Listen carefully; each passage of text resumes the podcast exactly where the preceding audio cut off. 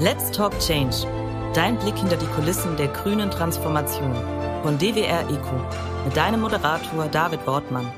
Legen wir los mit Özden Terdi. Grüß dich, Özden. Hallo, David. Hi.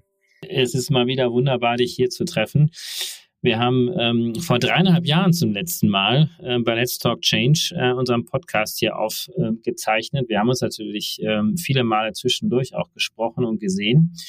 Aber ich spreche das an vor dreieinhalb Jahren, denn ähm, damals, äh, obwohl das eigentlich noch gar nicht so lange her ist, äh, haben die Meteorologen und natürlich Wetterexperten, wie du einer bist, ähm, du moderierst ja im ZDF das Wetter, noch etwas optimistischer auf die Klimalage geschaut. Dieser Tage kamen jetzt wieder neue Studien raus, äh, die zum Beispiel gesagt haben, dass das Jahr 2023 so warm war, wie es seit 125.000 Jahren nicht mehr. Und äh, gleichzeitig hat das Imperial College in London äh, nochmal Nachberechnungen gemacht und äh, abgeschätzt, dass das 1,5 Grad Ziel, was wir uns eigentlich für 2050 gesetzt haben, also diese Begrenzung, wahrscheinlich schon in den nächsten sechs Jahren aufgebraucht oder erreicht sein wird. Was hat sich verändert seitdem?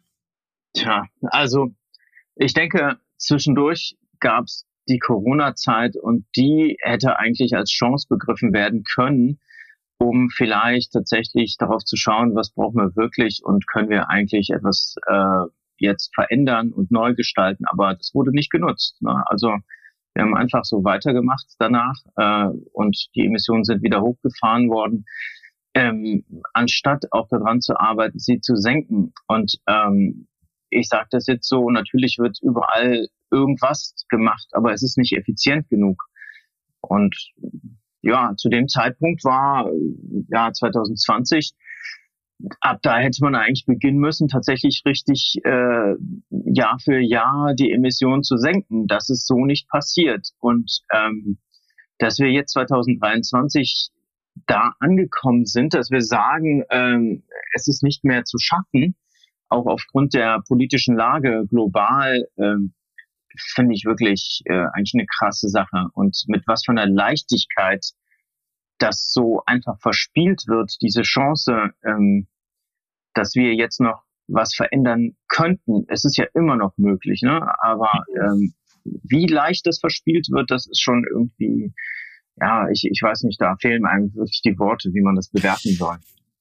Aber dann gehen wir noch mal in das Jahr 2023 mal hinein. Du äh, schaust dir wirklich tagtäglich die Wetterdaten an. Du moderierst die Hauptwettersendung auf dem ZDF. Du bist äh, qua deiner Profession ja mit dem Thema äh, sehr, sehr eng vertraut. Wie schaust du jetzt mal rein aus so einer meteorologischen und Wetterexpertensicht auf das Jahr 2023? Was ist passiert? Ja, ich denke, das ist äh, so eine Art Zäsur. Das werden wir natürlich im Nachhinein dann äh, sagen können. Ähm, aber die, die Veränderungen in diesem Jahr sind so massiv. Also was, was wirklich überhaupt nicht zu erklären ist, ist die Temperatur, die Oberflächentemperatur der Ozeane und Meere, die ja letztendlich äh, gekoppelt mit der Atmosphäre sind und die entsprechenden Extremwetterereignisse auch äh, befeuern und äh, befeuert haben bisher. Und äh, was bisher so alles passiert ist in diesem Jahr, ist schon wirklich äh, sehr drastisch, sehr krass abweichend von den Jahren zuvor. Obwohl ja die Extremwetterereignisse sowieso zunehmen, das, das sehen wir ja schon seit Jahren. Ähm, das ist jetzt auch keine neue Information, aber die Qualität ist eine andere tatsächlich. Aber gehen wir doch mal so ein paar Beispiele rein. Ähm wir haben ja gerade im Vorgespräch mhm. kurz mal drüber gesprochen. Lass uns doch mal wirklich mal einfach mal so ein bisschen chronologisch das Jahr durchgehen. Da hast du schon gesagt, das ist eigentlich fast überhaupt nicht mehr zu überschauen. Also das ist ja auch etwas, was sich geändert hat, äh, dass man gar nicht mehr so einzelne Wetterextreme mal herausgreifen kann und sagen kann, da hat man einen Wald gebrannt, hier gab es mal eine Flut, sondern das ist selbst für jemanden wie dich, der sich da tagtäglich mit beschäftigt, eigentlich kaum noch zu überschauen. Ja, das ist, wenn man, wenn man kurz irgendwie nicht dabei bleibt, äh, obwohl ich eigentlich immer in der Wetterlage drin bin und immer schaue, entgeht einem tatsächlich etwas. Aber wo ich ganz klar Erinnerungen habe, ist zum Beispiel dieses krasse Ereignis in Griechenland, wo, wo ich eben auch involviert war in der Vorhersage. Wir haben am Tag vorher geschaut, und überlegten, welche Zahl wir auf die Karte setzen. Ne? Also ähm, wir fingen an irgendwas mit 500, 600 Litern auf den Quadratmeter in drei Tagen. Und dann schauten wir uns zu dritt, drei Meteorologen zur Schichtübergabe, standen wir zusammen und äh, schauten auf die Karten das eine Modell und das andere Modell und ähm, alle Modellläufe, also alle paar Stunden, alle sechs Stunden, drei Stunden gibt's ja neue Modellberechnungen. Wir guckten uns alle verfügbaren an, die quasi relevant waren für dieses Ereignis und waren eigentlich baff. Also da waren teilweise 800, 900.000 Liter auf den Quadratmeter. Das sind, ähm, wo ein Kollege meinte, das glaube ich nicht, das, da, das, da stimmt irgendwas nicht. Das sind ja tropische Verhältnisse und das am Mittelmeer. Ähm, also wir hatten wirklich selbst in der Vorhersage des, des Ereignisses standen wir da und waren einfach baff. Ja, und dann ist es passiert. Es war eine Katastrophe mit Ansage. Und ich wurde dann gefragt, ja, was kann man denn dagegen machen? Ähm, und dann meinte ich, da kann man nichts gegen machen, gar nichts. Also wenn solche Regenmengen runterkommen, kannst du nur evakuieren. Also besonders in einer bergigen Gegend äh, sind solche Regenmengen einfach eine, eine schiere Katastrophe. Und genauso ist es ja dann gekommen und es haben sich ja regelrecht in den Tälern Seen gebildet. Also äh, natürlich passiert das, was passieren muss. Das Wasser fließt runter und sammelt sich an den Stellen, wo der tiefste Bereich ist und ähm, da akkumuliert sich das Wasser dann natürlich. Und dass dieses Tief dann noch weiter über das Mittelmeer gezogen ist, die Wärme, die, das warme Wasser weiterhin angezapft hat, nach einer langen, extremen Hitzewelle am Mittelmeer, dass dieses Tief weiter Richtung Libyen gezogen ist und dort für eine weitere Katastrophe gesorgt hat, das gleiche Tief, ne? das fand ich auch, also äh, ich weiß es nicht, also das sind so solche Extremereignisse, ähm, die ja dann auch vom Freddy Otto und äh, den anderen Wissenschaftlern auch gezeigt wurde, so in der Art, ohne die Erhitzung, die, ohne die globale Erhitzung verursacht durch den Menschen nicht äh, in der Form denkbar wäre. Und das sind solche Ereignisse, die wirklich zeigen, was quasi das Wetter mittlerweile machen kann, wozu es in der Lage ist, wenn es mehr Energie zur Verfügung hat. Ne? Und das mhm.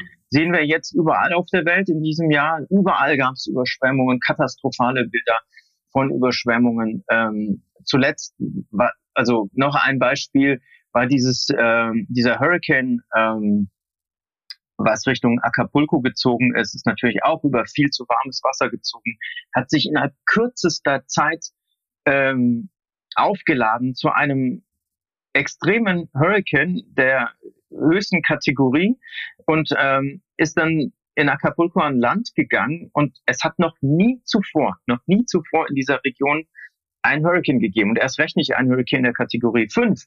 Ja, also das zeigt einfach, ähm, wir müssen, wir müssen mittlerweile damit rechnen, dass es zu katastrophalen Ereignissen kommt. Und das sagen auch Klimawissenschaftler, die auch in Bezug auf die 1,5 Grad Marke sagen, so, ja, jetzt müssen wir einfach damit auch rechnen, äh, dass es regelmäßig zu Katastrophen kommt und die werden auch noch zunehmen. Also man, das sind, das sind noch nicht mal ähm, ich überspitze hier gar nichts. Das ist nur das, was aus der Physik quasi sich ergibt und aus der Klimawissenschaft. Ähm, man braucht an dieser Stelle überhaupt keine Übertreibung. Das ist das, womit wir rechnen müssen. Mhm. Professor Schellenhuber, der ehemalige Leiter des äh, Potsdam Instituts ähm, für Klimawissenschaft PIC, ähm, hat äh, dieser Tage im Spiegel ja auch ein, äh, wie ich fand, doch sehr augenöffnendes Interview nochmal gegeben und auch davon gesprochen, dass äh, die Anomalien, die er auch als Klimaforscher äh, in den letzten Monaten sich angeschaut hat, eigentlich so in den letzten 40 Jahren nicht vorgekommen sind. Also können wir zu Recht davon sprechen, dass sich jetzt tatsächlich so eine Art Systembruch andeutet. Ähm, also, weil als jemand, der sich das Wetter anschaut, äh, bist du ja jemand, der sich die Symptome anschaut der Klimakrise. Ähm, aber das, was dort hinterliegt, können wir da tatsächlich jetzt inzwischen von einem Systembruch und damit auch von den berühmten negativen Kipppunkten sprechen? Also es gibt ja jetzt eine, ähm, eine Studie vor einigen Tagen ist hier rausgekommen zur Westantarktis, die, äh, egal welche Ambitionen wir an den Tag legen für Klimaschutz, dass die Westantarktis auf jeden Fall abschmelzen wird. In dem Sinne, weil das Schelfeis dort quasi abschmilzt und das ist ja die Stütze für, für die Gletscher. Und so rutschen die Gletscher vom Kontinent runter ins äh, erwärmtere Wasser und äh, dadurch äh, gibt es eben ein, eine, einen Kipppunkt der dazu führt, dass die Westantarktis abschmilzt. Und die ist ja verbunden über Meeresströmungen, zum Beispiel mit der Nordhemisphäre. Ne? Also wir haben hier eine globale Veränderung, die im Gange ist, so oder so. Also das ist jetzt auch keine neue Information, aber diese neue Studie zeigte einfach oder zeigt, dass es nun egal ist, ob wir die 1,5 Grad Marke halten oder nicht. Was natürlich nicht heißen soll, jetzt ist alles egal, wir können jetzt einfach so weitermachen und es ist sowieso egal, sondern äh, nein, es müsste genau das Gegenteil sein. Wir müssen noch mehr, noch ambitionierter sein, damit wir in irgendeiner Form die krassesten Auswirkungen eingefangen kriegen. Die Frage ist natürlich, was sind jetzt die krassesten Auswirkungen? Wenn wir schauen, ähm, dass ja der Begriff Klimakatastrophe ja nicht so gerne verwendet wird, aber ich mache das schon ganz gerne, weil es nun mal eine ist, weil für bestimmte Menschen auf dem Planeten ist es eine Katastrophe. Dort sterben schon Menschen, nur weil es bei uns halt nicht so häufig zu Extremereignissen kommt, obwohl die Ahrtal-Katastrophe, das ist eine Klimakatastrophe, eine lokale. Wenn man das so sieht, dann muss man das eben auch so benennen. Und das ist auch überhaupt nicht übertrieben, weil das ist ein globaler, epochaler Umbruch, den wir hier äh, erleben. Und es ist nicht Klimawandel, das ist kein Wandel, das ist ein digitaler Vorgang. Ja, also Temperatur war stabil und bam geht die Temperatur jetzt hoch. Das ist kein Wandel. Das, wir müssen auch diesen Begriff einfach ausmerzen. Ja, Klimawandel ist einfach viel zu harmlos. Wir müssen durchaus bei der bei den Begrifflichkeiten auch hinschauen. Und gestern zum Beispiel dieser Antarktis äh, da, dazu eine Erklärgrafik genommen. Da benutze ich globale Erhitzung. Globale Erhitzung ist eigentlich ähm, vielleicht der Begriff, der am besten noch passt. Und ich höre ab und zu ja auch, dass Menschen sagen, ja, aber wie sollen wir denn noch weiter aufrüsten, quasi, wenn es noch krasser wird? Ich finde, ähm, das kann man sich dann überlegen, wenn es soweit ist. Aber erst einmal müssen wir die Sachen richtig benennen, damit das auch ins Bewusstsein der Menschen kommt. Ja, und insgesamt, ähm, ob das jetzt dieser Umbruch ist, ob diese Zäsur ist, ich denke, wir laufen so oder so in diese Richtung. Ähm, von den Einzelereignissen auf dem Planeten, zum Beispiel kann man ja diese Erwärmung der Ozeane nicht ganz erklären. Wo kommt das her? Weil das ist ja global. Also es ist ja kein lokales Phänomen, sondern überall auf dem Planeten. Da gibt es eine Erklär Erklärung von James Hansen, der sagt, dass die Energie, äh, die hätte sich verdoppelt die den Planeten erreicht, ähm, weil die Luft sauberer geworden ist. Ähm, das ist natürlich äh, eine krasse Geschichte, weil natürlich wollen wir die Luft sauberer machen, weil wir wollen ja auch die Menschen, die an, an schlechter Luft sterben, auch äh, die Anzahl der Menschen natürlich senken, die daran sterben. Ähm, aber gleichzeitig hat es den Effekt, dass die Luft sauberer ist und so mehr Wärme äh, quasi im System äh, ankommt. das äh, finde ich zumindest als Laie gerade ein bisschen unlogisch, diese Argumentation. Ich kenne diese Studie ja. jetzt gar nicht, aber wenn wir uns mal die ja. vorindustrielle Zeit mal anschauen, da war ja äh, sicherlich ja. per Definition äh, die, die Luft äh, sehr viel besser, aber wir hatten ja auch nicht äh, eine so krasse Erwärmung. Also ähm, ja, gut, dass du danach fragst. Also zur vorindustriellen Zeit hatten wir aber nicht so viel Kohlendioxid in der Atmosphäre. Jetzt haben wir das und äh, dieses, das schottet ja quasi äh, die Atmosphäre ab gegen die Wärmestrahlung, die vom Boden hochgeht. Ne? Also ähm, es ist ja im Prinzip ist es ja so, dass die, die Strahlung von der Sonne erst einmal äh, Richtung Planet kommt und dann den Planeten erwärmt und dann äh, die langwellige Wärmestrahlung von den Treibhausgasen ähm, abgefangen wird. Machen wir diese Schicht immer dichter mit den Treibhausgasen, entweicht weniger Wärme in den Weltraum und mhm. so heizt sich das Erdsystem weiter auf. Aber man kann natürlich auch daran etwas ändern, dass mehr Wärme auf den Planeten runterstrahlt. Und das äh, ist eben, wenn wir quasi die Schadstoffe beziehungsweise die die äh, Verschmutzung, also ähm, die ab, äh, die, die quasi die das äh, Licht äh, abschottet gegenüber dem Erdboden. Ähm, wenn diese Schadstoffe entfernt werden, kommt auch mehr äh, Strahlung auf den äh, auf den Planeten runter. Also ähm, du hättest natürlich recht, wenn wir nicht so viel Kohlendioxid in der Atmosphäre hätten, dann mhm. würde wäre ja wäre ja alles äh, gebombt. Aber so ist es nicht. Wir haben das ja auch nicht reduziert. Es steigt ja immer weiter an. Methan steigt immer weiter an. Alle Treibhausgase gehen ja äh, nach oben.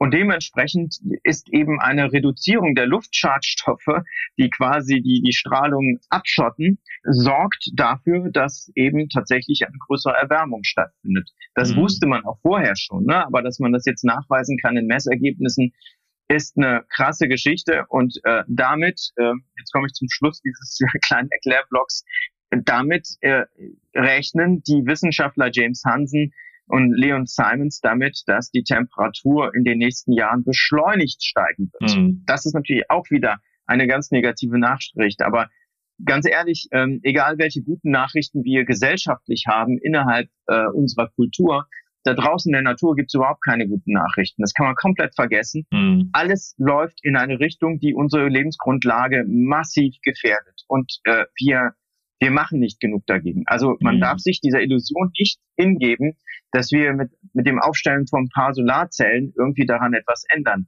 Das müssen wir trotzdem machen, keine Frage. Mhm. Aber wir müssten etwas anderes machen, das ganze System eigentlich verändern und das so schnell wie möglich. Mhm.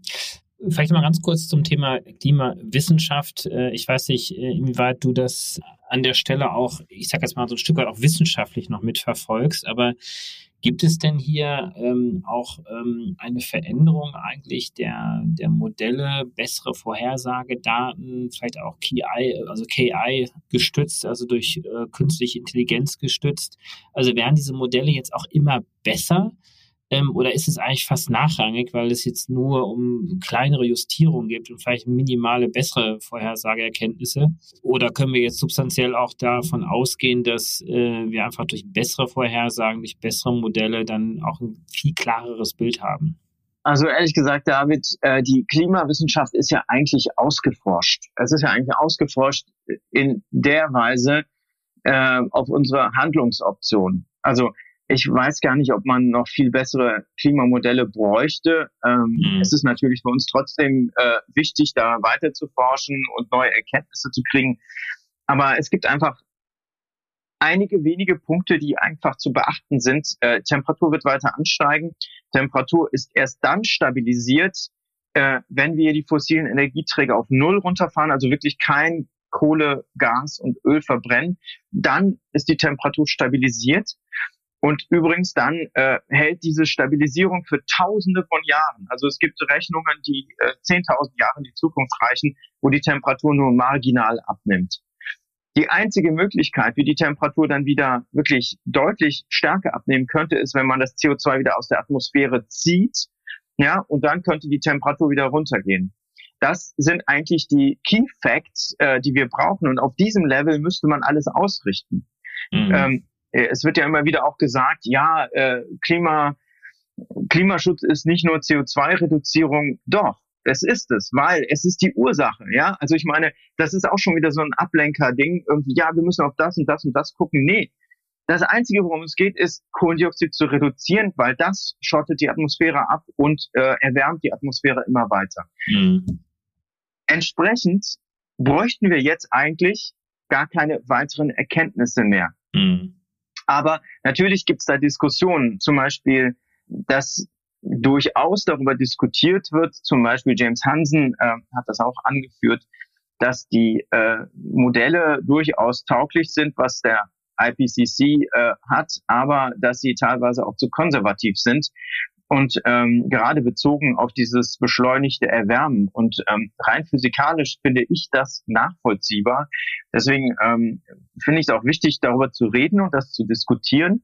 Und ähm, dieses Accelerated Warming, das gab's, äh, da gab es schon Hinweise in, in Nature gab es einen Artikel vor einigen Jahren schon. Also das, äh, das wird schon seit einer ganzen Weile diskutiert, aber dass das so konkret auf den Punkt gebracht wird, mhm das fand ich dann auch schon wieder sehr ja, bezeichnend eigentlich. So, wir reden in diesem Podcast und auch in unserem Schwester-Podcast Deep Dive Cleantech ja sehr viel ja auch über technologische Lösungen und ähm, klar natürlich der Ausbau der erneuerbaren Energien. Wir reden inzwischen auch mehr und mehr auch über Technologien, äh, um CO2 aus der Atmosphäre äh, zu entziehen, die allerdings auch noch sehr, einen sehr, sehr weiten Weg vor sich haben, um das mal gelinde zu formulieren.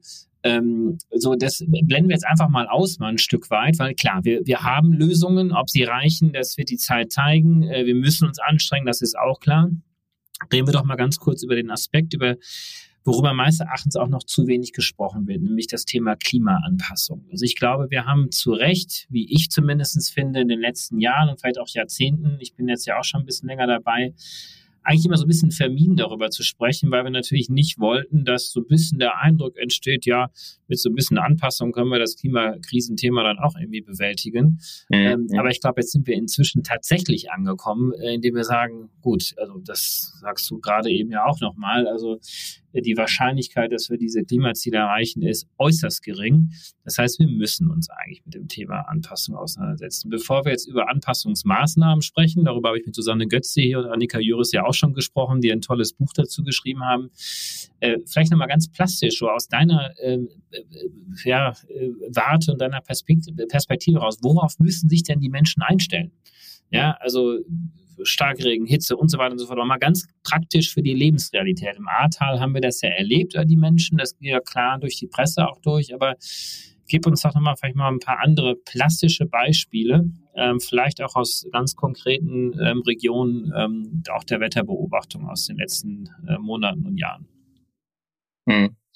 Also du sagst ja schon Hitze und äh, ich denke, Hitze ist ein Riesenproblem ähm, das wird wirklich schwer unterschätzt, ähm, weil man ja Wärme in unseren Breiten ja mit etwas Positivem verbindet. Aber wir reden hier nicht von etwas, etwas mehr Wärme, sondern wir reden hier mit Temperatur, von Temperaturen, die äh, durchaus lebensgefährlich werden können. Also wenn drei Tage hintereinander 40 Grad erreicht werden in Deutschland, dann ist die Temperatur so hoch, dass man ähm, da gesundheitlich, äh, ja, da, da gibt's da gibt es Beeinträchtigungen, wenn man sich dann vorstellt, dass man in Häusern wohnt, äh, zum Beispiel unterm Dach, die vielleicht schlecht isoliert sind oder aber auch äh, Menschen, die sich einfach äh, vor der Hitze auch nicht schützen können, weil sie draußen arbeiten.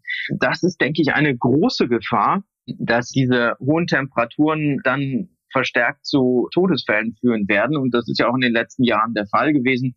Bei Hitzewellen europaweit sterben ja deutlich mehr Menschen und das wird äh, auch eigentlich unter den Tisch gekehrt. Also wenn man tatsächlich so viele Menschen bei anderen bei Unfällen hätte oder bei ja bei anderen ähm, Ereignissen, da würde man aufschreien. Aber so scheint es völlig akzeptiert zu sein, dass Menschen einfach sterben, wenn es heiß ist. Ne?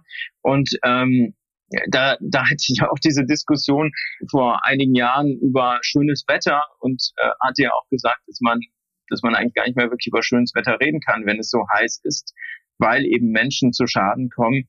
Und äh, das ist eigentlich eine schöne Geschichte. Das hat eine richtige Diskussion ausgelöst, wo mir alles Mögliche und, äh, vorgeworfen wurde, dass ich nicht mehr über schönes Wetter rede. Und äh, offenbar diejenigen überhaupt nicht verstanden haben, was das bedeutet. Und das ist ein super Beispiel dafür.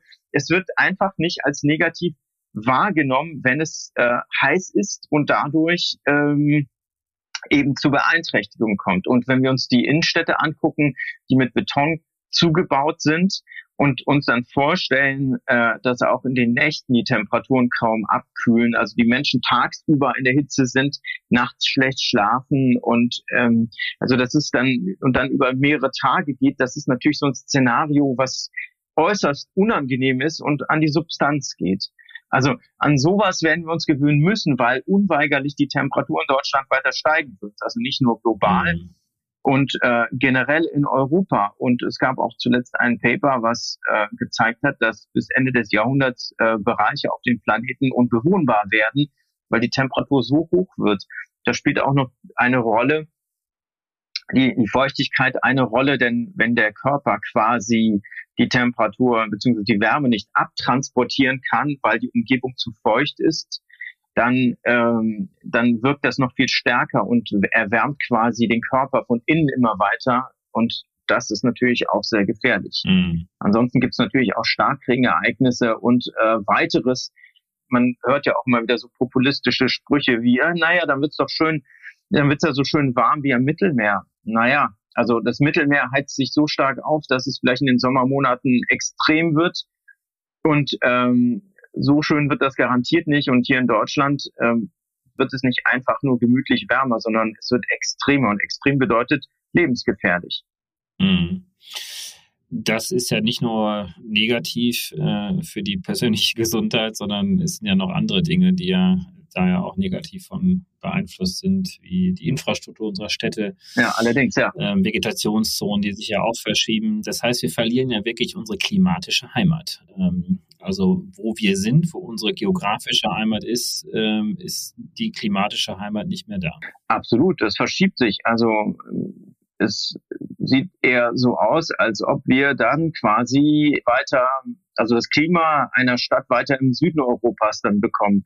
Zum Beispiel, wenn man eine Stadt, zum Beispiel Köln oder Berlin vergleicht, ähm, werden diese Städte einfach wärmer. Und natürlich wirkt sich das auf alles Mögliche aus, auf äh, Infrastruktur, auf Schienenverkehr, auf Straßen, auf Häuser, auf Pflanzen.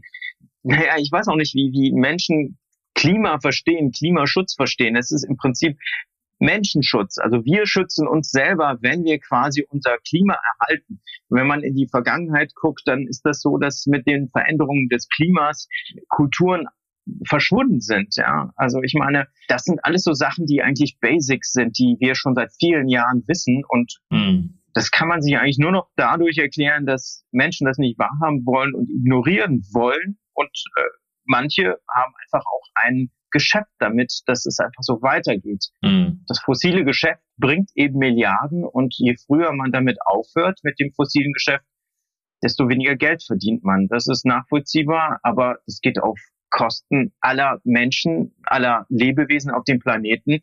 Und ähm, da sollten wir uns wirklich überlegen, ob wir dieses fossile Geschäft so weiter zulassen. Mhm.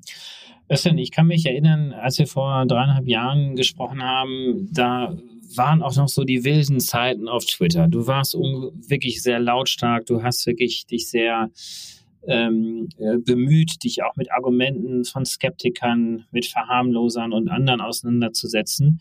Und es ist so ein bisschen mein Eindruck, aber vielleicht täuscht er auch, äh, ist es so ein bisschen ruhiger um dich geworden, ähm, zumindest was deine Aufgebrachtheit anbelangt, deine öffentliche. Klar, dass du es natürlich so nicht zur Schau stellen kannst bei den Wetternachrichten im ZDF, das ist klar. Bei Twitter hast du das gemacht. Ähm, täuscht da mein Eindruck oder äh, ist jetzt sozusagen jetzt so ein bisschen eine gewisse ja, äh, Ermüdung bei dir auch ja, eingetreten oder brauchst du gerade selber mal so eine kleine Pause? Ähm, weil das Wetter und äh, das Klima hat sich ja nicht so verbessert. Also, äh, keine Ahnung, vor dreieinhalb Jahren war ich auch ein bisschen jünger, wenn ja alle nicht jünger, ne? Ich weiß es nicht. Ja, ich meine, ich kann schon sagen, dass ich meine Einstellung zu Twitter verändert habe. Also äh, ich diskutiere da mit niemandem mehr. Also die Diskussionen sind voll durch, ja. Es gibt sowieso nichts mehr zu diskutieren. Ich habe es ja eben gesagt, wir wissen schon alles. Und alle, die quasi das nicht akzeptieren mhm. wollen, haben eine Agenda. Und äh, das ist deren Problem und nicht meins, weil die Physik ist so, wie sie ist. Und sie ändert sich nicht, weil irgendjemand eine Meinung hat, äh, die dem nicht entspricht. Das interessiert mich dann auch überhaupt nicht mehr. Ich muss diese Leute nicht überzeugen es passiert da draußen. Es ist so. Ähm, und auf Twitter ist es mittlerweile so toxisch, dass man da eigentlich auch keine Diskussion führen kann und äh, auch nicht führen sollte. Das ist einfach nur noch äh, Statements abgeben und dann raus aus dem Ding. Ähm, ich weiß auch gar nicht, wie lange das noch so funktionieren wird. Ich kann mir vorstellen, dass es irgendwann kollabiert, weil, ähm, weil das einfach wirklich toxisch ist. Ansonsten mache ich das mit den Menschen, die auch Bock drauf haben. Ich renne nicht mehr gegen Windmühlen. Das habe ich mir abgewöhnt. Ich schaue, wo ich meine Energie besser investieren kann. Mit Menschen, die was, etwas zusammen machen wollen, wo der Wille da ist. Mhm. Und alles andere äh, mache ich nicht mhm. mehr. Also ich überzeuge niemanden mehr, sondern ich mache einfach das, was notwendig ist als Journalist, als Meteorologe, als wissenschaftlich ausgebildeter Journalist. Und ähm, das ist meine Fokussierung und die sozialen Medien äh, sind nicht die Realität. Das sollte man sich immer wieder vor Augen führen. Mhm. Genau, aber kann man dich denn dann auf anderen sozialen Medien dann doch noch ein bisschen mehr verfolgen dann? Oder kannst du so ein paar Projekte äh, oder auch äh, Dinge erzählen, die du jetzt gerade so ein bisschen angesprochen hattest, äh, was du sonst noch so machst? Äh, ja, also ich habe äh, zum Beispiel bei Zeit Online habe ich eine Kolumne angefangen, die finde ich einfach klasse. Die hat einen anderen Blickpunkt, weil da verlasse ich auf meine übliche Position, muss ich auch sagen, und versuche einen anderen Blickpunkt drauf zu werfen aufs Wetter und aufs Klima. Kommt natürlich weiterhin alles vor, aber es ist anders. Und das ist auch gut, weil man nämlich dann so ein bisschen aus seiner Denke rausgerissen wird. Das, ähm, das sollte man immer machen, weil sonst vergräbt man sich. Das finde ich gut. Ansonsten bin ich an einem Filmprojekt dran, ähm, an einem größeren Ereignis, sage ich mal für meine Verhältnisse, wo wir einen, äh, ja, einen Film über, über schon auch über Klima äh, machen. Das wird dann nächstes Jahr rauskommen. Äh, und hier und da kleine Projekte. Das wird ein Kinofilm, ja, genau, oder? Das ist auch ein Kinofilm. Das wird ein Kinofilm? Genau. Ja. Und äh, hier und da kleine Projekte. Oder wenn ich gefragt werde äh, für, einen, für einen Vortrag, dann fahre ich dahin und ähm, mhm. versuche den Menschen irgendwie zu erklären, was meine Sichtweise ähm, ist natürlich nur meine Sichtweise, aber die basiert ja nun auch auf den wissenschaftlichen Fakten. Ähm, versuche einfach die, die etwas mhm. verändern wollen, mit diesen Menschen zu reden. Und alle anderen musste ich da leider ignorieren, weil das ist einfach zu ähm, zeitaufwendig. Ich gebe mich auch nicht mehr damit ab, was Leute über mich schreiben. Das können sie tun, so viel sie wollen. Ähm, was die Klimawissenschaft angeht, habe ich sowieso recht und die nicht. Von daher ähm, brauche ich auch mit denen nicht rumzustreiten. Östen, ganz, ganz herzlichen Dank. Äh, wir sind im Kontakt, wir bleiben im Kontakt und äh, mit vielen, vielen anderen Menschen ja auch, die sich um dieses Thema ja kümmern, äh, nach wie vor. Und äh, das, letzte, das nächste Mal soll es nicht wieder dreieinhalb Jahre sein, bis du hier im Podcast wieder dabei bist. Vielleicht können wir uns das ja mal vornehmen. Und ähm, ja, ganz, ganz herzlichen Dank und äh, ich sag mal bis die Tage. Ja, sehr gerne und bis bald, David. Tschüss. So, haben wir eine gute halbe Stunde. Das ist doch gut. Ja. Was mir wichtig ist, dass, dass diese Sachen als Grundlage irgendwo dastehen und äh, verstanden werden. Ansonsten ja. kann man alles andere darauf aufbauen, finde ich. Ähm, das schließt sich nicht aus, aber ähm, man darf sich einfach bestimmte Sachen irgendwie nicht vormachen. Das ist auch, ähm, das war auch bei dem Treffen jetzt, muss ich auch sagen, natürlich müssen wir uns anpassen und ich fand auch diese Bilder von Kölner Dom drumherum alles grün schön. Aber äh, das ist ja nur ein Ausschnitt von einem bestimmten Zeitpunkt oder Zeitrahmen. Ne? Ja. Wenn es, wenn, wenn quasi die Veränderungen im Klimasystem weitergehen und es immer wärmer wird, ist halt die Frage, ob diese Pflanzen dann überleben. Bleiben diese Pflanzen, die da überall gepflanzt sind, dann tatsächlich ähm, wird es nicht zu trocken, wird es nicht zu nass ähm, und so weiter und so weiter, weil diese Extremwetterereignisse nehmen ja zu, je wärmer es wird. Und es wird ja wärmer werden. Ne? Also das ist ja auch eine Sache, die wir ja nicht, äh, die, die, die ja ganz klar äh, harte Fakten auf dem Tisch, die was auf uns zukommt. Deswegen finde ich das problematisch, wenn man das als als Ziel irgendwo hinsetzt, äh, quasi so ein Bild. Wie könnte es besser aussehen mhm. auf dem Planeten und dann dieses Bild zeigt, so nach dem Motto, wenn wir das erreicht haben, ist alles gut. Mhm. Ähm, das bezweifle ich sehr. Natürlich muss man Bilder erzeugen, das sehe ich auch, die positiv sind, dass man sagt, ähm, ich möchte kein Diesel mehr auf der Straße riechen, ich finde es ekelhaft. Und es soll natürlich auch grüner werden, das muss es sowieso, weil es ähm, quasi die Temperatur in der Innenstadt auch senkt und so weiter. Aber ähm, wir müssen auch sagen, das ist äh, dass wenn die Emissionen nicht auf Null runtergefahren werden, das einfach sich fortsetzt, mhm. ohne, ohne, ohne auch eine, mit einer Radikalität einfach fortsetzt und auch völlig erbarmungslos. Ne? Also die Physik, die interessiert überhaupt nichts. Das sind einfach Parameter, mhm. die sich verändern und äh, ändern und wir sind mittendrin und müssen das dann einfach aushalten. Und das ist, ähm, das, das müssen Menschen auch verstehen. Mhm. Siehst du denn äh, Regionen in Deutschland, wo es jetzt besonders äh, äh, sagen wir mal, negative Auswirkungen geben wird, wo es jetzt vielleicht besonders sicher ist? Ähm ja, also man sieht ja in den, in den Projektionen vom Deutschen Wetterdienst zum Beispiel, dass hier Oberrhein, äh, Frankfurter Raum ganz krass ist.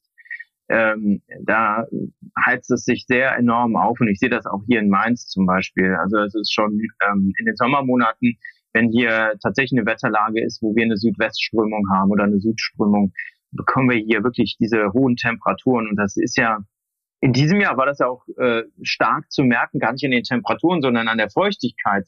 Wir hatten ja echt so Regenevents, die ähm, das war total tropisch einfach, ne? Es hat geschüttet und richtig viel. Und die Tiefs waren auch so aufgeladen. Wir haben immer wieder Tiefs beobachtet, die auch so selbstorganisierende Strukturen hatten, mhm. also Gewitter quasi, die in Tiefs sich entwickelt haben und äh, eine, eine große Gewalt hatten auch. Und wir beobachten das eigentlich jetzt bei diesen Bedingungen. Also ich habe keine Ahnung, wie es in zehn Jahren wird, ganz ehrlich. Also mir fehlt die Fantasie, was wir innerhalb der nächsten Jahre erleben werden, was in 10, 15 Jahren ist. Also echt keine Ahnung was, wozu die Natur noch in der Lage ist. Ne? Ja, Städte wie Berlin ganz konkret, also lebenswert eher nicht, lieber nach München ziehen. Ähm. Also München, naja, also klar, entlang der Alpen, da hast du natürlich mehr Regenereignisse, da sind die Gewitter auch heftiger, Hagelereignisse sind dort stärker, Großhagel mehr, würde ich jetzt tendenziell sagen, als nach Norden hin. In Berlin wird das Hitze-Ding ein Problem werden, weil da ja schon viel Versiegelung auch ist in den Innenstädten. Auch wenn die Stadt relativ grün ist. Ich kenne sie ja ganz gut. Aber ja, also auf Starkregenereignisse müssen wir uns einstellen. Aber besonders in Berlin auch auf Trockenheit. Ne? Trockenheit und ich weiß nicht, wie sich das auch mit den Bränden fortsetzt. Also wenn in Brandenburg ein Großbrand entsteht, mhm. der nicht mehr unter Kontrolle zu kriegen ist. Ich glaube, die Menschen werden dann spätestens aufwachen man quasi die Rauchschwaden nach Berlin ziehen. Ich will dieses Szenario jetzt nicht ähm, hypen, aber es ist nicht unwahrscheinlich. Genau, haben wir schon gehabt auch, ne? Also ja. Aber äh, selbst ich am Prenzlauer Berg ähm, habe äh, den Rauch gerochen, der irgendwo im Süden, Süden Berlins am Rande zu, zu Brandenburg entstanden sind. Genau. Ja. Und das sind, das sind die, ich denke, das sind große Gefahren. Ähm, was zum die Luftverschmutzung angeht, ich weiß nicht, ob es so weit gehen würde, dass die Brände nach Berlin übergreifen. Das glaube ich jetzt nicht. Aber äh, du, who knows? Also ich, äh, ich weiß es nicht. Ähm, die Zutaten verändern sich in die Richtung, dass solche Ereignisse dann möglich sind. Ne? Mhm. Besten, ich wünsche dir einen äh, schönen Tag. Dir auch. Ja? Ähm, und äh, wir sehen uns äh, spätestens im Dezember dann. Genau, freue mich drauf. Alles klar, also bis dann. Ne? Tschüss, David. Ciao. Jo, tschüss. Das war's. Wir hoffen, dir hat's gefallen. Wenn es so ist, würden wir uns sehr über eine positive Bewertung und ein Abo freuen. Und falls du noch tiefer hinter die Kulissen schauen möchtest, kannst du dich über www.dwr-eco.com ganz einfach bei uns melden. Dieser Podcast wird von DWR Eco produziert, deiner internationalen Cleantech-Beratung für Markt- und Geschäftsstrategien, Politik, PR und Kommunikation.